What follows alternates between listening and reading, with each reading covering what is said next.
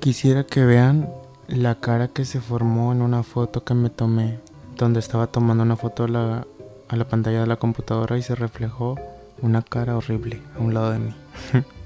Porque vemos caras en la luna, las montañas, las tostadas. Un gancho para colgar abrigos recuerda a una persona con los brazos abiertos. Porque experimentamos la paraidolia, porque así se le llama. Si encuentras rostros en sitios sorprendentes, no te preocupes, estás en buena compañía. Este fenómeno tiene una buena explicación.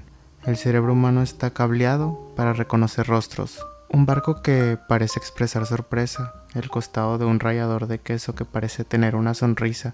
La pareidolia tiene sentido desde un punto de vista evolutivo, asegura el psicólogo Job Rankins de la Universidad de York en Inglaterra.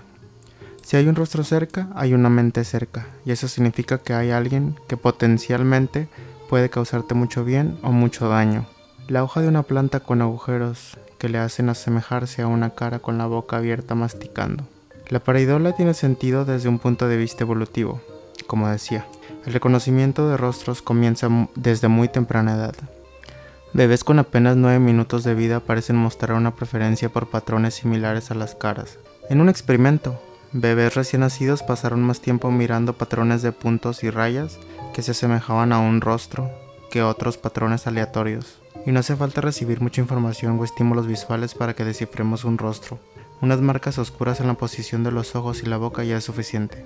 Pero somos los humanos realmente tan especiales. Esa habilidad, sin embargo, no parece ser exclusiva de los seres humanos. Un estudio del 2017 constató que las ovejas tienen la capacidad de reconocer rostros humanos familiares. Y aunque no somos tan buenos con las caras extrañas, con las familiares sí.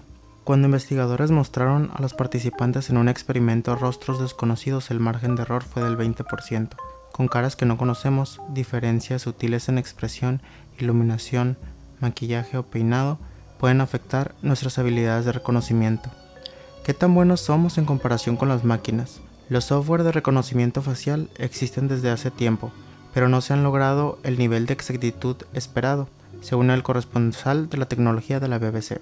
Cuantas más imágenes procesa una computadora, menos preciso tiende a ser el reconocimiento. Hay una extraordinaria variación en la información que contiene las imágenes usadas para entrenar computadoras. ¿Quién ganaría entonces? ¿La pantalla de la computadora? O sea, la computadora contra un ser humano. ¿Quién ganaría? Depende de la tarea. Si se trata de una persona que reconoce un rostro familiar apuesto por los seres humanos, pero si la cara es desconocida, habrá situaciones en que la máquina compita de igual a igual. Sin embargo, que con el avance de la tecnología en algún momento no muy lejano, las máquinas serán más eficientes que las personas en el reconocimiento facial.